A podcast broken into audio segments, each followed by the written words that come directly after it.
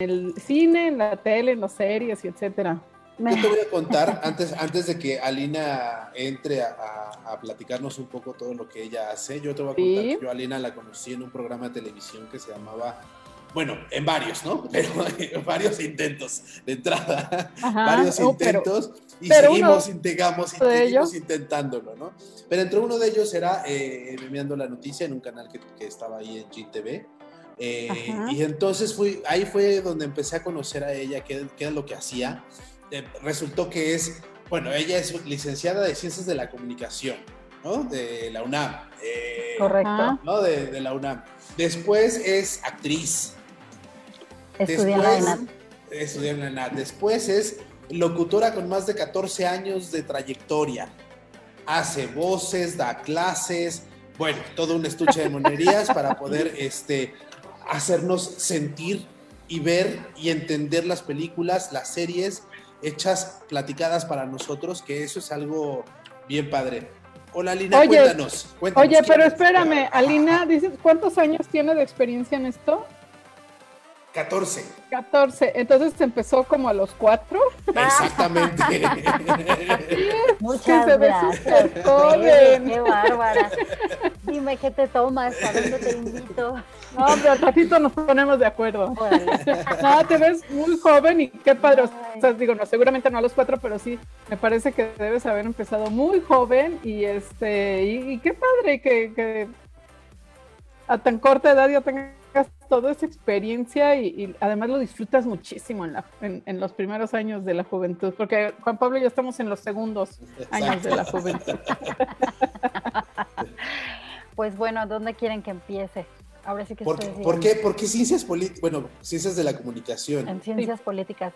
Pues mira, yo siempre de chiquita fui como con esta cosquilla de, ya sabes, que siempre, yo sé que suena feo y como redundante y como cliché, pero en la familia, ay, este, le decían a mi mamá, tus hijas siempre este, les gusta cantar, bailar y ya sabes, ¿no? Entonces siempre me gustó mucho como actuar, platicar creo que desde que tenía dos años me aprendí el himno nacional y hablaba y hablaba y le decía a mi familia, vamos a platicar, y hay que platicar, ¿no? Y entonces, este, pues a raíz de ahí, de, muy chica, pues me di cuenta que me gustaba mucho todo este rollo de, de hablar y estar en público y bailar y que, mm, fíjense que no tanto por el aplauso, que te reconozcan, era como una sensación, no sé cómo explicarles, pero esta sensación que, tienes como la necesidad de, de explayarte, ¿no? De expresar algo. Y yo lo encontré en la voz, justo, ¿no? En la palabra. Pero eso, eso que me cuentas, yo lo he escuchado mucho en este medio, sobre todo en las actrices. Pero ¿por qué ciencias de la comunicación? Ah, pues, va. Es como pues la parte muy formal. Es que mi papá me decía que la actuación no era una carrera, ¿no? Que él necesitaba un título ¿no? El, que uno dijera, soy licenciada o soy arquitecta, ¿no? Entonces dije, va, pues cámara, ¿no? ¿Quieres un título? Bueno. Y la verdad es que creo que fue muy asertivo el hecho de estudiar ciencias de la comunicación. Creo que es, fue un complemento excelente a esta parte histriónica, porque yo creo que la, la base académica y todo este bagaje cultural que te da la carrera como ciencias de la comunicación híjole, es básica y es algo que, no cualquiera puede este, llevar a cabo, ¿me explico? Para nada, sí. Exacto. Y, te, da como que un fundamento, o sea, está, hay la parte artística y la parte así como más lúdica y de inspiración y de intuición, pero yo creo que de ciencias de la comunicación te dio el fundamento teórico, ¿no? Completamente, completamente, sí. Ahora ya nos analizas mejor. Sí, no, bueno. ya, tiene, sentido todo lo que uno hace, ¿no? ¿Tú crees? Sí, exacto. Entonces yo dije, va, le dije a mi papá, ok, ¿quieres que estudie una carrera? Me aviento ciencias de la comunicación en la UNAM, hice el examen para entrar a la prepa, me quedé en CCH Sur, después, bueno, pasé con directamente, gracias a mi gran y buen promedio, a la Facultad de Ciencias Políticas. la verdad siempre fui buena estudiante, eso sí, bien desmadrosa, pero buena estudiante. ¿no? Como debe de ser. Te divertías, de ser. pero buenas calificaciones. Pero buenas calificaciones, ¿no? Exacto. Eh, la parte de diversión, órale, vamos a echar desmadre en este momento, pero en la parte de, de no, eh, hay que estudiar y hay que echarle ganas y ahorita el examen, pues órale. Y entonces, pues bueno, después le dije a mi papá, ahora sí, ya me puedo costear yo una carrera. Y entonces, eh, haciendo yo mi, mi, mm, este, ¿cómo se dice? Cuando, cuando haces prácticas profesionales y haciendo, eh, ¿cómo se llama esto? Cuando, servicio, social. Servicio social, exacto, en Canal 11. A partir de ahí yo dije, lo mío es la actuación y fue cuando, cuando comencé a estudiar actuación. ¿Dónde estudiaste actuación? En la ENATA. en la ENATA. En la de Bellas Artes. Exacto, pero lo más interesante de todo esto es que vuelvo al punto, creo que logré hacer esta convergencia en las dos carreras y el punto en donde converge esto justo fue el trabajo en la voz y también la conducción, como bien lo mencionó Juan Pablo, ¿no? Yo creo que las ciencias de la comunicación, y como bien lo dices tú, Rebe, la base teórica, te da como esta plataforma para poder expresarte correctamente, porque cuántas personas no vemos, con todo respeto, o no escuchamos en los medios de comunicación que se nota que no se echan un librito, aunque sea el principito, ¿no? En las mañanas vemos eso todos los días. Por ahí de las de 9 a 10 más o menos. de, 9 a 12 del día. Exacto, más o menos. No se, no se les Yo, yo me refería como a las 7 de la mañana. Ah, ¿eh? también, también, también. Pero se nota más en ese horario, por lo menos los otros leen un, le dan un redactor que va leyendo las noticias. acá, no es lo mismo, claro, no es lo mismo eh, eh, pues ponerse a leer algo del teleprompter o de donde sea que, que comunicar. Exacto. A ver, Alina, ¿y cómo llegas como a este, a, este, punto fundamental donde tú dices ahí lo converjo que es la voz? O sea, porque al final de cuentas una actriz lo, cuando empieza en en la parte de a estudiar, pues es el escenario, es este, la, televisión. la, televisión. las obras de teatro, el cine, más allá crear un personaje. Pero tú cómo te das cuenta que es la voz la que te, la que te llama la atención? Fíjate que yo siempre, desde que tenía como unos 10 años, 9 por ahí, eh, veía estos programas, ya sabes, Rescate 911, y escuchaba el, sí, lo recuerdo perfectamente, era una noche de verano cuando Joe me dijo. Y entonces Todos nos burlamos de eso, sí. ¿A poco no? Y yo decía, pero eso, ¿cómo, no? ¿Cómo se hace eso? ¿Con qué se come? Entonces, obviamente en actuación, en, en la carrera de actuación, te explican que hay especialidades, ¿no? cine, como en cualquier carrera, cine, especialidad de televisión, doblaje de voz, teatro, ¿no? Entonces dices, a ver, espérame, doblaje de voz. Claro, ¿no? Y entonces viene a mi cabeza, el, sí, lo recuerdo perfectamente. Y además... yo, estaba ahí parada viendo cómo se hacía la voz y ahora quiero hacerlo yo. y entonces en, las, en, las, en, el, en el justo servicio social de Canal 11, eh, em, me dicen, oye, tienes buena voz, ¿por qué no como que trabajas en eso? Y yo dije, pues sí, yo creo que eh, había tomado ya clases de canto justo en, teatro, ya había tomado como cursos de técnicas de voz eh, que te dan mucho en la carrera, pero eh, no te dan específicamente el, doblaje de voz, ¿no?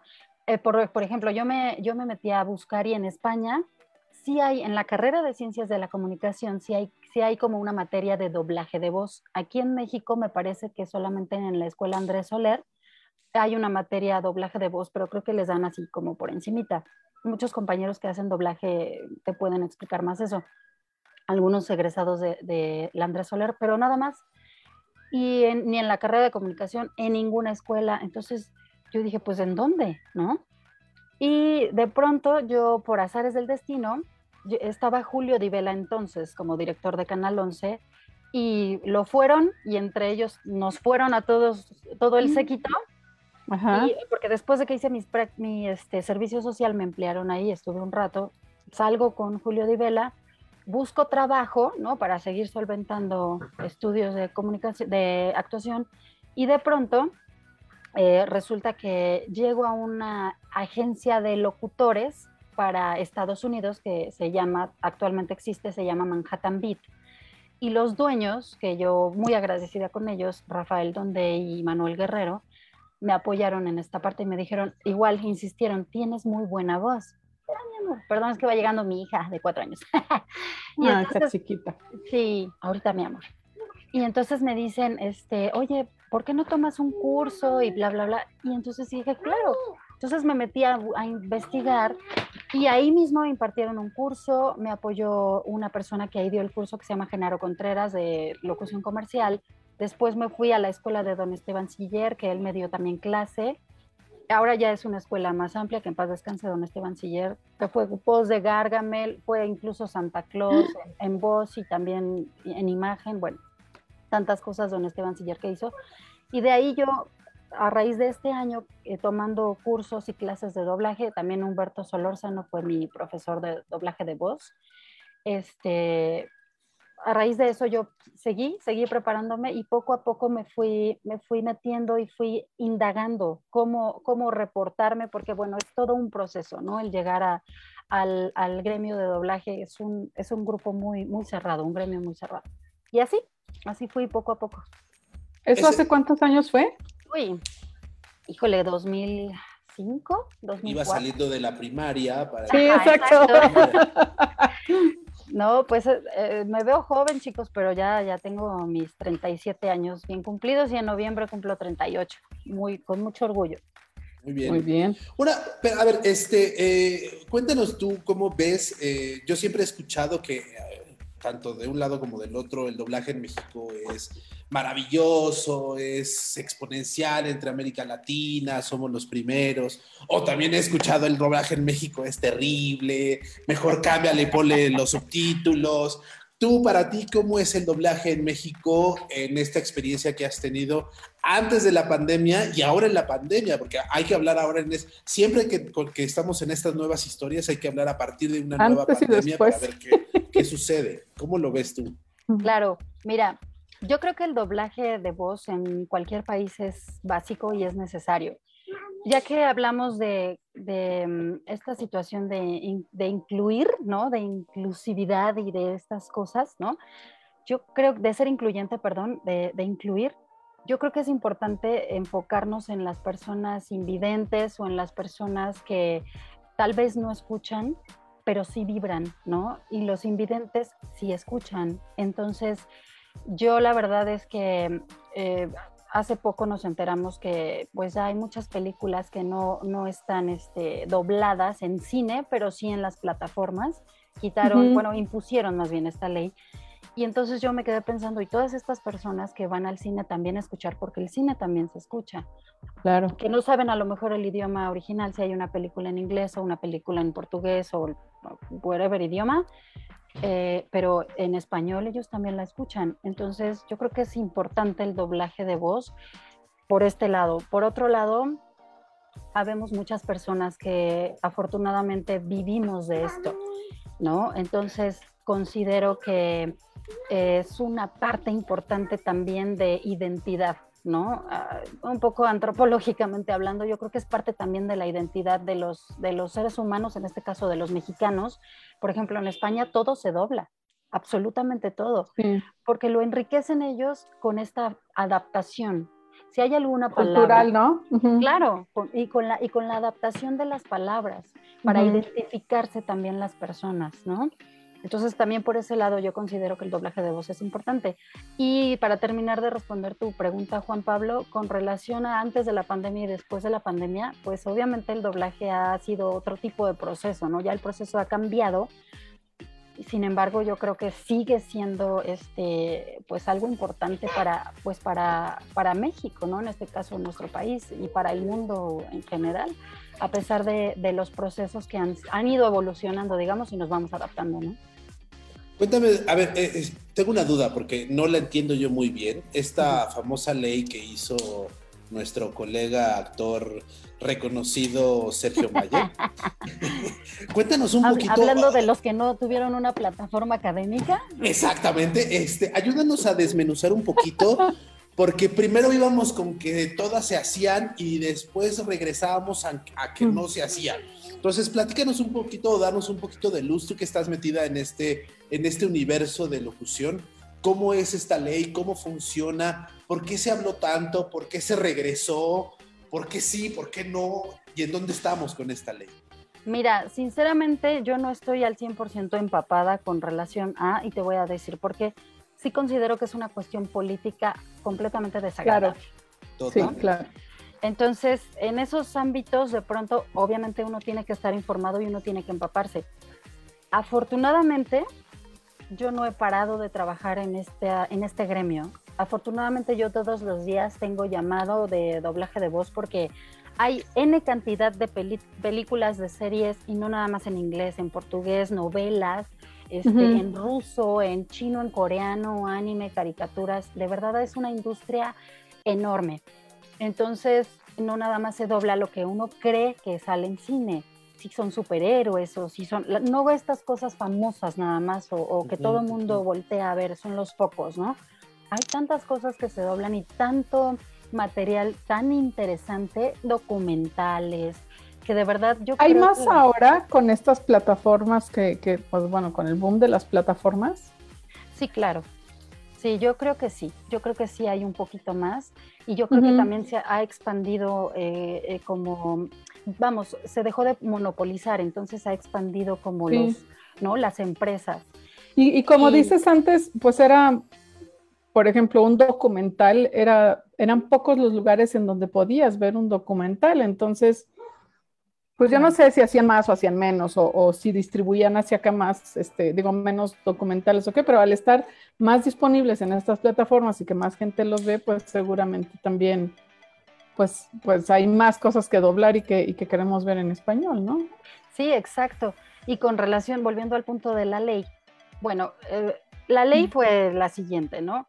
Eh, no, no, no, no, no, mis compañeros de doblaje de voz, que además es una, una parte del gremio que aporta bastante a la Asociación Nacional de Actores, ¿no? Por cierto. Ok. Sí, aportamos bastante, ¿no? Pues sí. Este, no, no, no, se, no se va a dejar de doblar, sí se va a seguir doblando, pero ya no para cine. ¿Me explico? Es decir, si hay una película, por decir, de algún superhéroe, ¿no? Hablando de lo más popular o lo más famoso, ya no va a salir en cine doblada, únicamente en el idioma original, porque eso es lo que considera nuestro gobierno actual, que es lo correcto. Pero sí en plataformas, o sí en televisión por paga, o sí en televisión abierta, se va a ver doblada. Y ándele que les cae la pandemia y que cierran los cines. Exacto. ¿No? Entonces, tómele, ¿no? De todas formas, pues nosotros, y vuelvo al punto, afortunadamente no dejamos de trabajar, ¿no? Incluso, y, seguimos trabajando porque obviamente las producciones, todo lo que se grabó un año antes, es decir, 2018, y lo que se alcanzó a grabar eh, físicamente hablando, ¿no? En el 2019, pues se tenía que doblar. Y entonces mucha gente dijo, chin, ya 2019, digo 2020, ya no, ya no va a haber que doblar porque ya no hubo producciones. Pues no, siguieron las producciones porque de verdad hay muchísimo que doblar, hay muchísimos proyectos, muchísimos programas. Qué padre. Oye, y, oye, ¿qué es lo que más te gusta hacer? Exacto. ¿De doblaje de voz? O de, sí, o de, todo lo que haces. De todo. Sí, de todo pues lo que haces escribir o... A mí lo que más me gusta... Unos chiles en nogada, bien hechos. No me, no, me, encanta la cocina, ahí sí te fallo. no, la verdad es que lo que, más, lo que más me apasiona, la verdad es la conducción de televisión y efectivamente el doblaje de voz. Em, también la locución comercial. Yo tuve la oportunidad de, de ser la voz em, institucional de un canal, de un canal de televisión. Entonces, eh, mucha gente... ¿Qué hace la voz institucional de un canal? Por ejemplo, la voz institucional es la, que, la voz que escuchas que presenta toda la programación o los que te presentan eh, el horario de algún programa.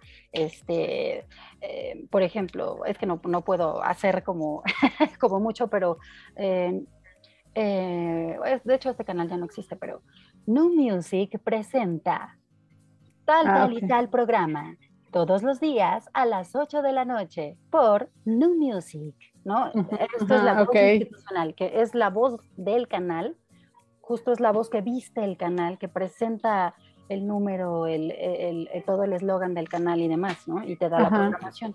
Y que identifica al canal auditivamente, me imagino. Es correcto, es correcto. ¿no? De repente luego dices, ay, qué chistoso, oigo a alguien diferente, aunque no se dediquen a esto, qué chistosa voz se oye, ¿no? Entonces, y obviamente el doblaje de voz, pues también me apasiona, es algo que, que no te puedo explicar, pero sí te puedo definir que cada personaje en doblaje es completamente diferente, ¿no? Hay personajes, por ejemplo, de caricatura que son muy interesantes. Hay personajes que son reales, ¿no? Que son personas, humanos, seres humanos. Sí, sí, sí. Hay personajes, pues, fársicos. Es lo mismo que los géneros son, prácticamente los mismos que en teatro, que en cine, ¿no? Oye, y ahora, ahora estamos muy, muy al pendiente esperando a ver quién va a doblar tal personaje de, de lo que sea, ¿no? Y por ejemplo, los, este, eh, todas las de Disney y todas estas animadas que tienen actores famosísimos allá, pues en, acá hay algunos con actores famosos, pero otros no, pero siempre es así como ver quién va a doblar a tal personaje y... Que eso es otro, tema, otro sí, ese, es justo un tema que te iba a decir, porque bueno, Alina se avienta cursos, talleres, escuela, academia, este, prácticas, ejercicios. Yo no sé si en algún momento dado no sé, cualquier otro personaje famoso que salga en la tele y que solo sea bueno en su, lo reconoces por la voz, tenga esa capacidad de hacerlo. O, o, lo, me imagino que lo coachean, pero ¿cómo, cómo es esa parte? ¿Cómo es esa parte? Explícame otra vez eh, tu pregunta, repíteme la pregunta. La pregunta es, ¿cómo ves estos actores que son famosos, pero quizás no, han trabajado o no han... No, es que eso, ese punto es súper importante. El gremio de doblaje, vuelvo al punto, ¿no? Es como muy, muy, muy cerrado, pero somos muchos actores de doblaje. Me parece que estamos como 500 personas alrededor en la ANDA inscritos. Hay otros sindicatos como el Citatir que también tienen como 300 y tantas personas inscritas y bueno, y otros que se manejan libre, ¿no? Entonces yo sí le echo como unas 600 personas aproximadamente. A lo mejor me estoy yendo un poquito arriba, pero por ahí entre 300 y 600. Pero son bastantes, sí. Bastantitos actores de doblaje en México, ¿no? Ajá. Y bueno, por un lado, nosotros, eh, nuestra especialidad es el doblaje de voz. Efectivamente hay actores, ¿no? Que les llaman los Star Talent, haz de cuenta una Dana Paola, Belinda, Eugenio Derbez, todas estas este, personalidades que se reflejan mucho en la pantalla chica, eh, pues de repente les llaman porque como en Estados Unidos actores de cine o de tele eh, doblan personas, ¿no? Pero la diferencia es que ellos sí, estudiaron y sí tienen la especialidad también de doblaje de voz. Aquí, a pesar de que el cine también se dobla, no todos los actores tienen, con perdón, pero es la realidad, la técnica, el oficio y el profesionalismo que conlleva la especialidad de doblaje de voz. Entonces, efectivamente, eh, para hacer un proyecto, una serie, una película o lo que sea, se necesitan tres personas específicas dentro de un estudio o de una cabina para el doblaje de voz. Primero está el director, que es el director de voz, que va coacheando, como bien lo tú mencionas, Rebeca, lo, va coacheando al actor la segunda persona es el ingeniero, que es quien va grabando lo que, los diálogos. Y la tercera persona, evidentemente, es el actor de doblaje. Entonces, el director justo lo que hace es coachear al actor. Y cuando llegan estos Star Talent, que no tienen la menor idea de lo que están haciendo, porque aparte ellos pues quieren así todo hacerlo eh, explayadamente y todo, ¿no? O un grito. Tú con la voz lo tienes que eh, reflejar, proyectar y tienes que hacer sentir a la persona que te va a ver, que va, que va a ver la imagen y que va a escuchar y va a escuchar tu voz con tu voz.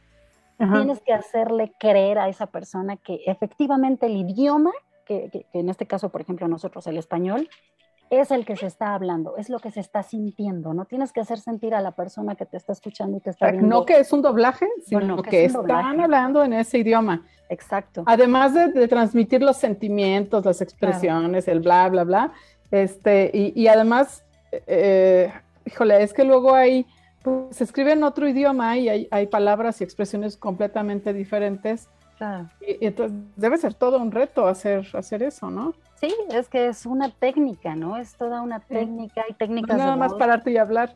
No, no, nada más es, oye, este, tengo voz bonita. Mi mamá dice que tengo voz de locutor.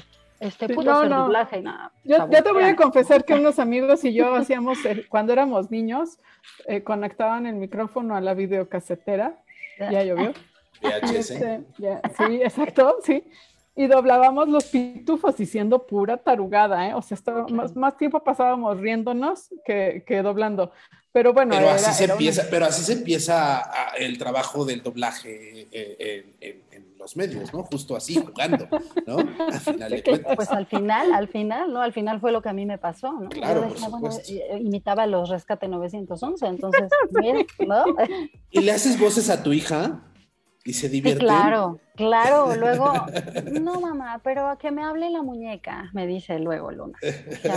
No mamá, pero que me hable la muñeca. Entonces va la muñeca y, oye Lunita, ¿qué te parece si, cómo te sientes hoy? ¿No? Entonces empiezo, pues obviamente a hacer. es, un hit de mamá. pues más o menos. ¿eh? Exacto, exacto, exacto. Oye, no, tú que sí. Este, ¿Y nos puedes decir algunos personajes que has hecho? O algunas cosas? Claro, pues mira, este, por ejemplo, ¿no? En lo que les comentaba, en locución comercial, bueno, fui voz institucional de este canal, también llegué a ser con Clean Bebé Suave Elastic Max, Mujer Plena y Bebé Feliz. Buena. Sí. Exacto. Entonces, bueno, también para Nido he hecho cosas de, de locución, para Coca-Cola. Es que han sido tantas cosas que de pronto dices que, ay, de verdad, te echas un clavado y dices, la neta es que sí he hecho varias cosas, ¿no? Afortunadamente. Y, en doblaje. ¿Tus personajes favoritos? Y mis personajes favoritos, por ejemplo, de doblaje, hay una, es que hay son varios. Eh, mucha gente, mucha gente, em, la verdad es que se interesan mucho en el doblaje de voz, sobre todo por el anime, ¿no? A mí la verdad me pasa un poquito al revés, ¿no? Eh, me gusta mucho eh, los personajes reales, o sea, los seres humanos intensos, intensos, intensos, que gritan, que lloran. Por ejemplo, ahorita estoy doblando a una, a una este, chica que se llama Raquel de una, fíjate, una telenovela portuguesa, que se llama Raquel, una, una, telenovela brasileña y que es toda intensa. Entonces estos personajes a mí, te lo juro, me apasionan. O los muchísimo, los que son reto, que hablan muchísimo y muy rápido. Normalmente estos son de comedia.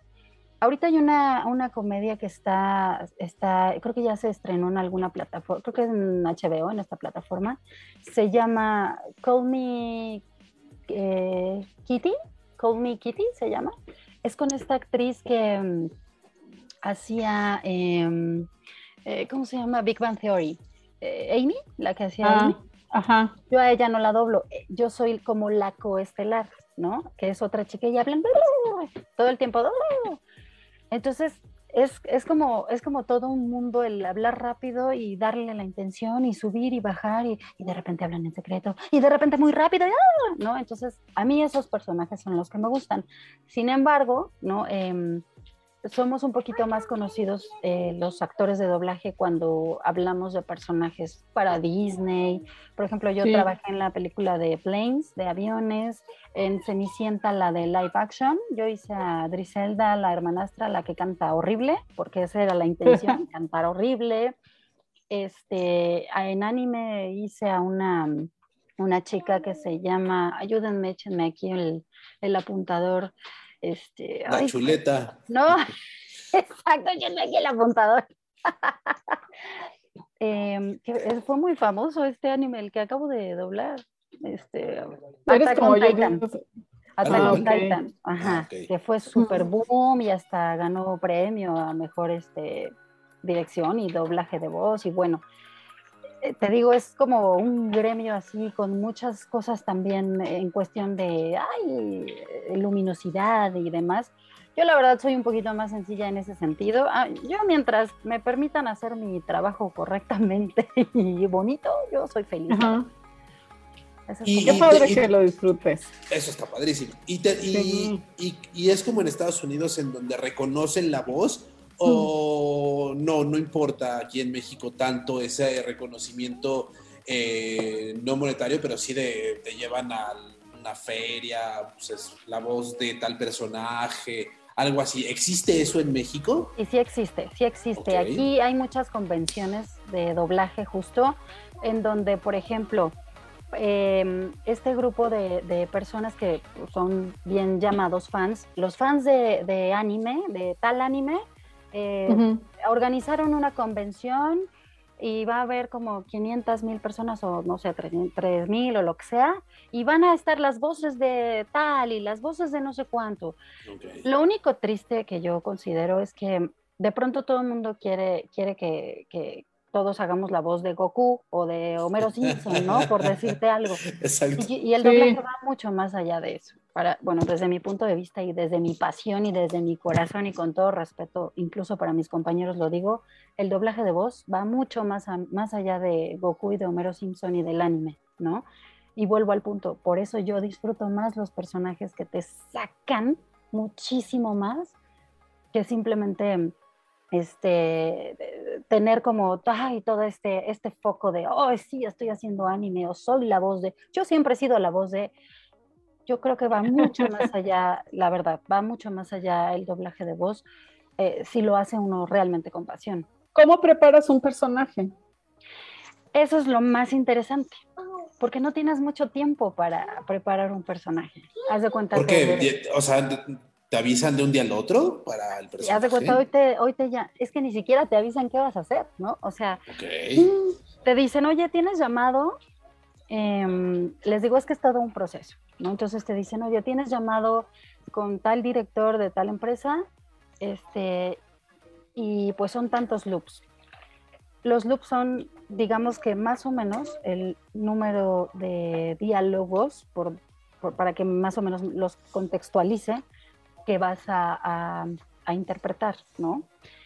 Porque loop, se le llama loop, antes eh, se usaba carrete y era toda la vuelta que daba el carrete, la cinta, pues en el carrete. Eso era un loop que aproximadamente son 20 palabras, ¿no? Entonces, si te dicen, oye, tienes llamado para, para, e, es un, bueno, de entrada, luego, por ejemplo, para películas que van a salir en cine o de Disney o que tienen como plataformas un poquito más como con más em, boom, por decirlo de alguna forma, te llaman a, una, a un casting de voz.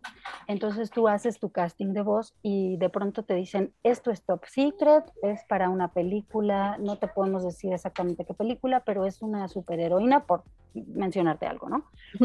y, y, eres muy aguerrida.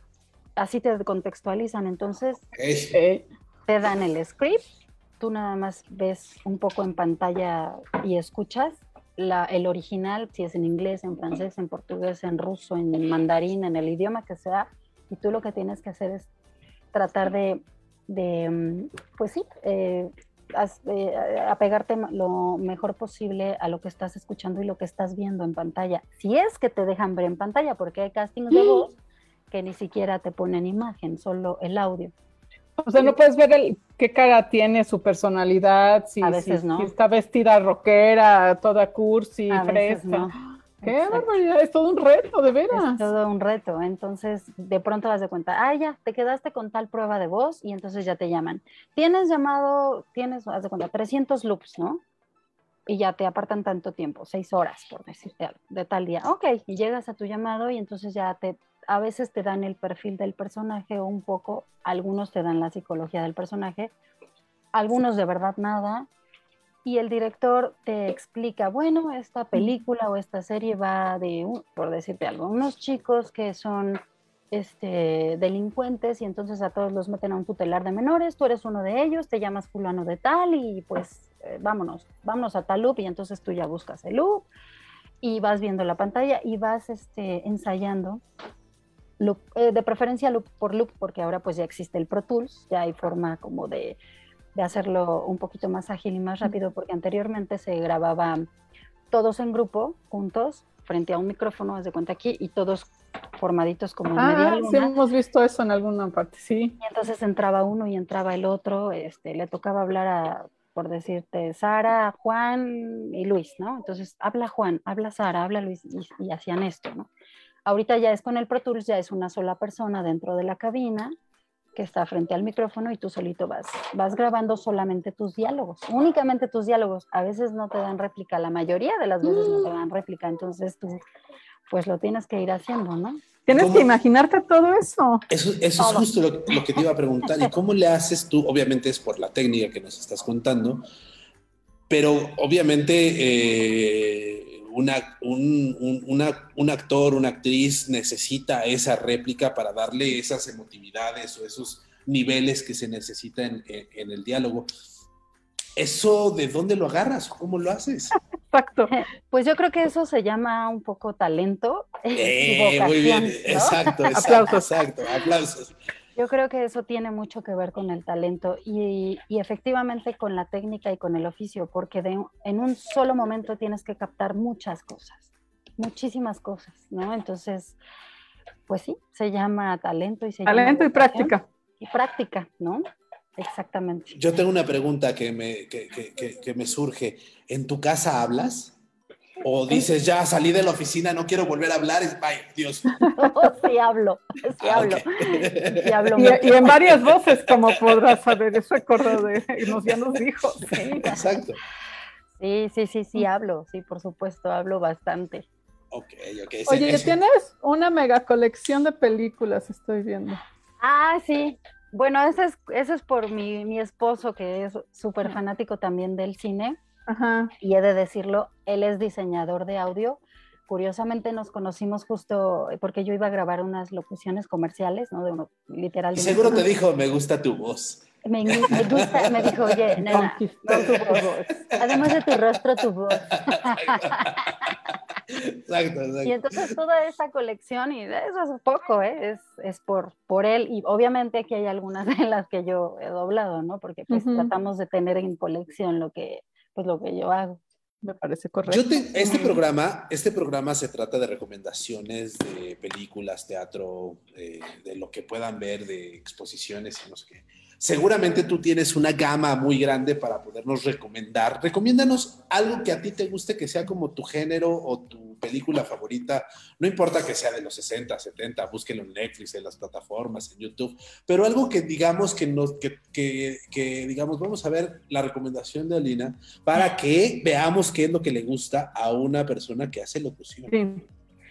Pues mira, ay, a mí me gusta mucho el cine, cine de arte, muchísimo.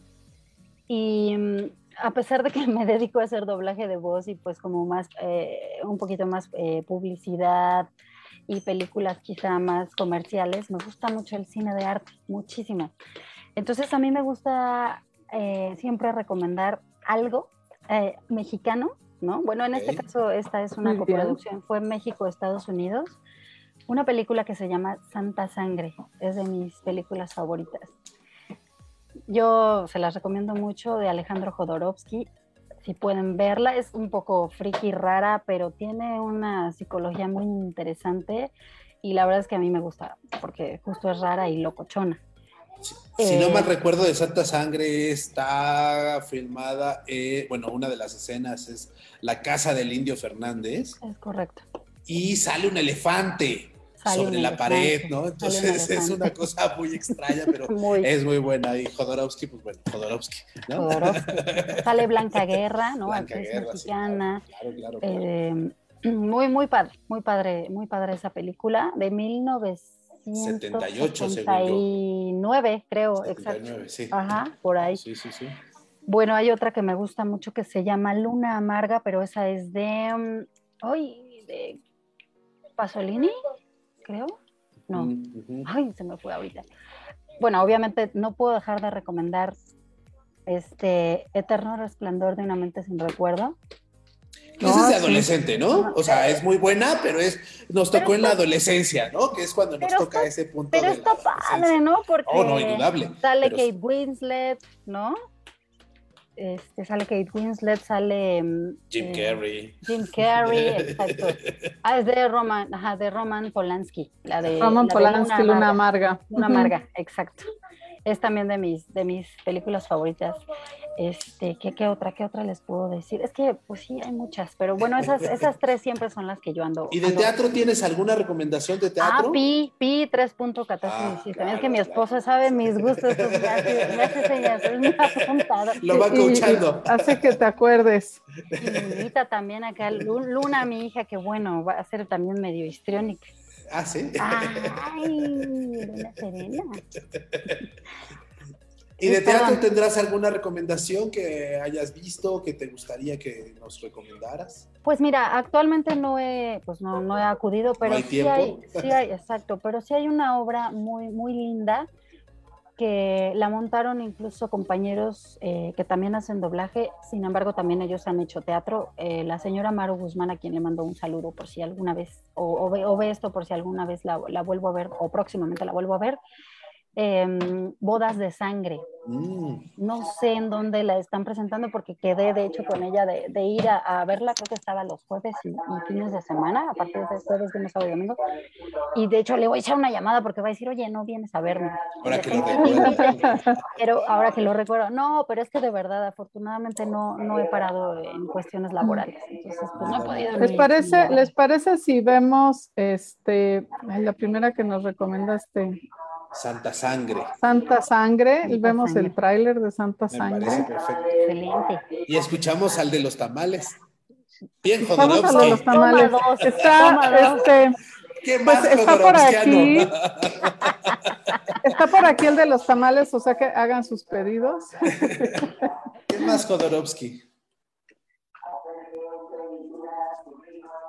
Este, Jodorowsky. No se oye este.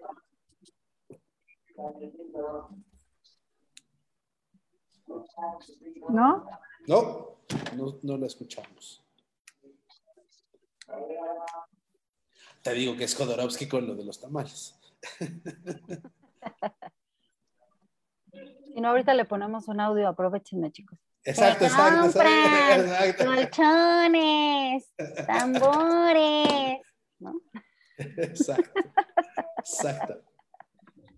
Esta película es del 79, Jodorowsky, eh, era cuando quizás era una de sus épocas más, más de cine de oro, bueno, de sus mejores obras de Jodorowsky, está junto con El Topo, creo que fueron sus dos, sus dos grandes películas mucho más reconocidas, ¿no? Eh, de, de, Jodorowsky, un, un director argentino, este, radicado muchos, ya muchos años aquí en México, que ahora lee tarot y lo has visto que ahora da clases de tarot en internet. Está buenísimo que Jodorowsky te dé clases de tarot en internet. ¿eh? También director de teatro. De teatro, sí, claro. La paro porque dices que no se escuchaba, ¿verdad? Es correcto. y es muy bonita la música, no sé por qué no se escuchó. Pero sí, véanla, es, es un género eh, creo que sí te gustan las cosas intensas. Sí, totalmente.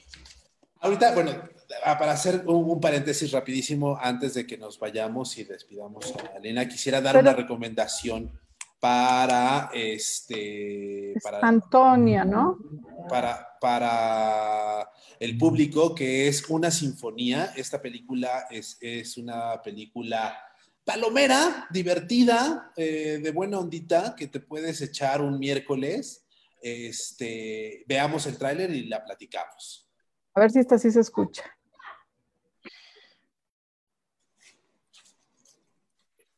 No. No, se oye. No se oye.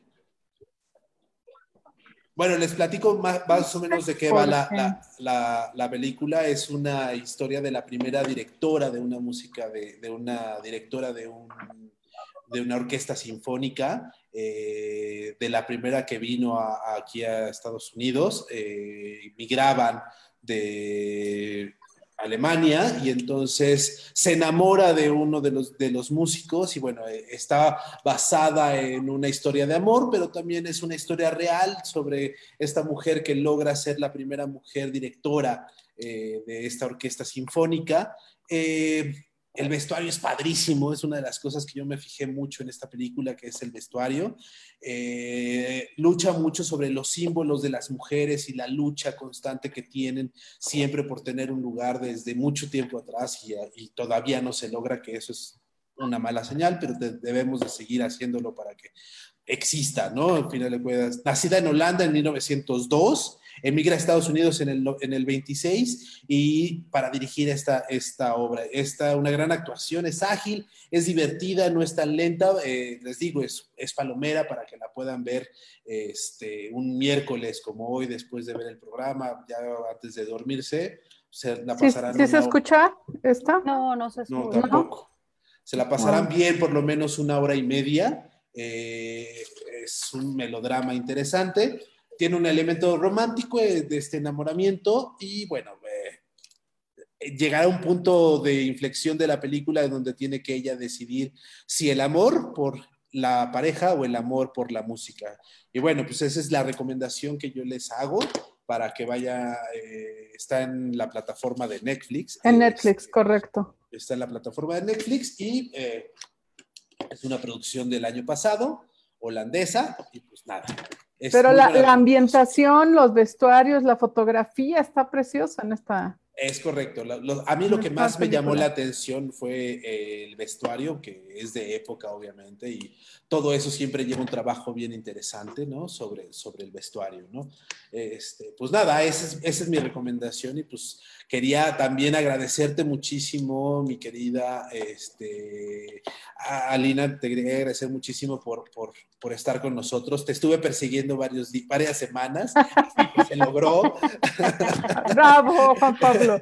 hasta que se logró. Yo quería que existiera este programa de doblaje porque muy pocas personas conocen realmente el trabajo arduo y largo y preciso y casi casi artesanal de lo que es eh, el doblaje en este país. Yo sí creo que México es tiene un gran nivel de, de, personas que doblan las series, las películas, los documentales, que eso nos hace entender el mundo de documentales, de animaciones, como bien dice Alina, no solo es de, los personajes favoritos de Pixar o de Disney, ¿no? sino un documental que nos puede llegar a cambiar la vida y que alguien se haya dedicado el tiempo de producir para que nosotros podamos entenderlo, creo que es muy valioso.